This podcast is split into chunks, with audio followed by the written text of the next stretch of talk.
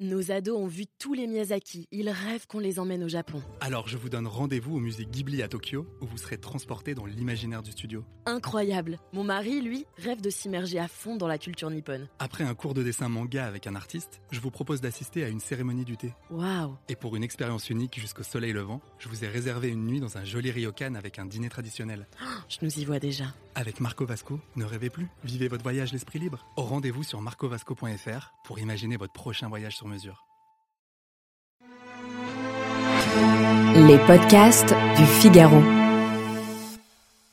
Combien de fois avez-vous lamentablement échoué à préparer un spritz maison, inversant les alcools et les proportions?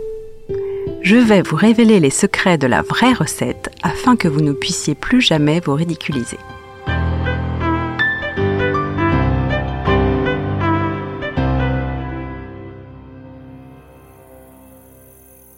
Cocktail emblématique de l'été, le spritz, dont la couleur répond aux nuances orangées d'un coucher de soleil, est devenu matière à débat. Alors que les recettes ne cessent de se multiplier, voici quelques bases à garder à l'esprit. Mais d'abord, un petit point historique. Il faut imaginer la Vénétie sous occupation autrichienne. Après avoir remis main basse sur leur chasse gardée du nord-est de l'Italie à l'occasion du congrès de Vienne, les occupants du royaume de Lombardie-Vénétie font preuve de scepticisme vis-à-vis des vins locaux qu'ils décident donc de couper à l'eau pétillante. Il n'en faut pas plus pour qu'un néologisme d'origine germanique s'impose dans la langue de Dante, le terme spritz désignant dès lors un vin arrosé, soit un vin coupé aux apéritifs amers d'Italie. Bref, vous l'aurez compris, ce best-seller des bars et restaurants, complexe jusque dans sa prononciation, spritz ou spritz, mérite bien que l'on s'y penche.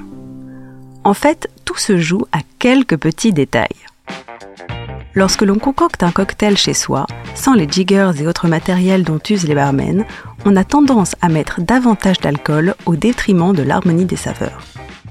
Sur le papier, l'affaire est simple de l'apérole, du prosecco, un trait d'eau pétillante et une rondelle d'orange. Facile en somme. Oui, sauf que, à bien y regarder, la présumée évidence de la composition se dissipe sous l'effet des nombreux dissensus relatifs à l'assemblage. Tandis que pour certains, l'or bleu est superfétatoire, voire nuisible, pour d'autres, le bitter made in Padoue, signature de l'apéritif, doit être rehaussé. S'agissant du Prosecco, les possibilités sont tout aussi multiples puisque ce vin blanc effervescent cultivé au nord-est de l'Italie se déguste brut, extra dry ou dry.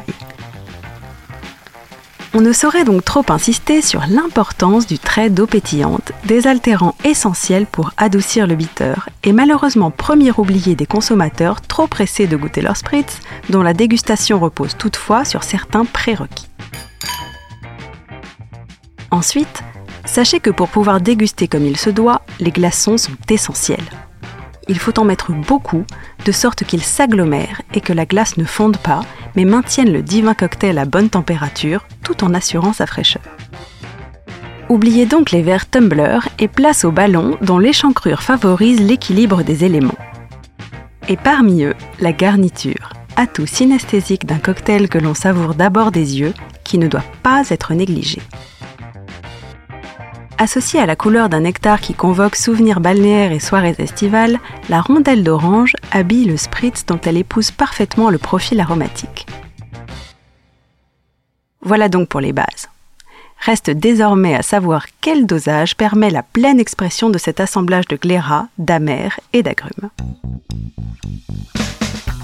Conventionnellement, il est d'usage de verser 4 centilitres d'apérole pour 6 de prosecco et 2 d'eau pétillante, Or, c'est une autre recette que je m'apprête à vous dévoiler qui m'a été confiée par un expert du sujet.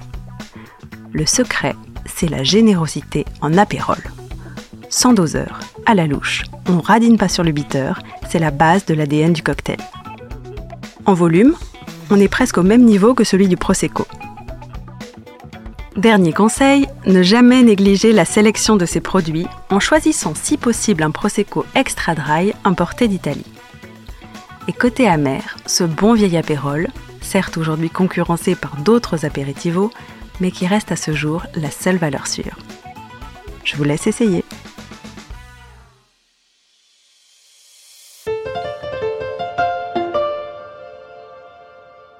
Merci d'avoir écouté ce podcast. Je suis Alicia Doré, journaliste et responsable éditoriale du Figaro 20, et vous pouvez nous retrouver sur Figaro Radio, le site du Figaro et sur toutes vos plateformes d'écoute.